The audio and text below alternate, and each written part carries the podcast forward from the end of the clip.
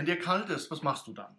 In der Regel würden wir sagen, naja, dann ziehe ich mir was Wärmeres an, drehe die Heizung etwas auf, äh, mache mir einen heißen Tee, der tut ganz gut, oder lasse mir sogar ein heißes Bad im Badezimmer ein.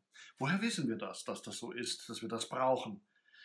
Weil es in uns etwas gibt, das uns genau das signalisiert. Wir wissen ganz genau, was wir brauchen. Was ist Gestalttherapie? Gestalttherapie geht genau von diesem Grundsatz aus. Wir wissen eigentlich genau, was wir brauchen, damit wir gut, erfüllt, glücklich, sinnvoll leben können.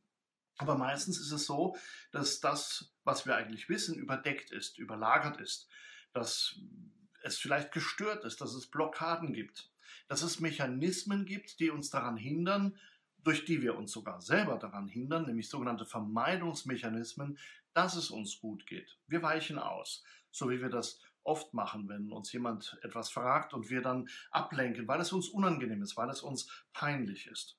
Gestalttherapie hat also nichts mit einer Bastelwerkstatt zu tun, mit einer Töpferei oder mit einem Maleratelier, sondern Gestalttherapie fragt nach der ursprünglichen Gestalt, deinem ursprünglichen Dasein, deinem ursprünglichen Sinn deiner Existenz und will dir dazu verhelfen, wie eine Hebamme genau das zur Welt zu bringen. Ein gutes Beispiel, eine gute Metapher dafür ist das, was man Michelangelo nachsagt. Michelangelo, ein großer italienischer Künstler, Maler und Skulpturist, hat aus riesigen Marmorblöcken wunderbare Skulpturen hergestellt. Und irgendwann, so erzählt es die kleine Legende, soll er gefragt worden sein, wie machst du das eigentlich, dass du aus diesen Marmorblöcken so geniale Skulpturen wie etwa einen Reiter auf einem Pferd hervorbringst? Wie machst du das?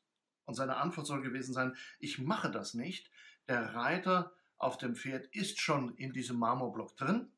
Und das Einzige, was ich tun muss, ist, ihn von all dem zu befreien, was rund um ihn herum ist, was ihn daran hindert, er selbst zu sein. Genau das macht Gestalttherapie. Der Therapeut versucht durch fragende Formen, durch Interaktionen, manchmal auch ein in Szene setzen, etwa mit dem leeren Stuhl, wo man sich noch einmal in einen Dialog begibt mit jemandem, der vielleicht längst verstorben ist oder mit dem man auch gar nicht mehr reden möchte, versucht dir zu helfen, noch einmal zu der ursprünglichen Gestalt deiner selbst zurückzufinden.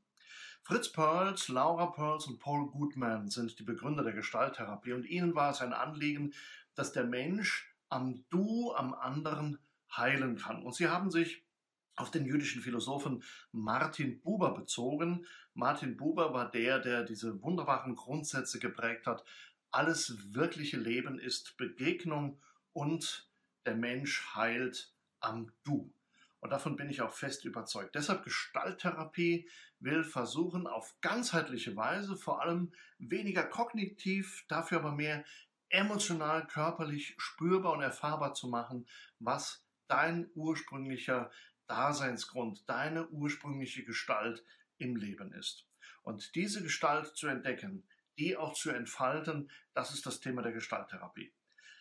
Ein Schlusswort. Manchmal sagen Leute dir beim Geburtstag, bleib so, wie du bist. Das ist lieb gemeint, aber damit haben sie dich bereits in einer Schublade eingeordnet. Mein Grundsatz lautet vielmehr, werde der, der du werden kannst. Das ist Gestalttherapie.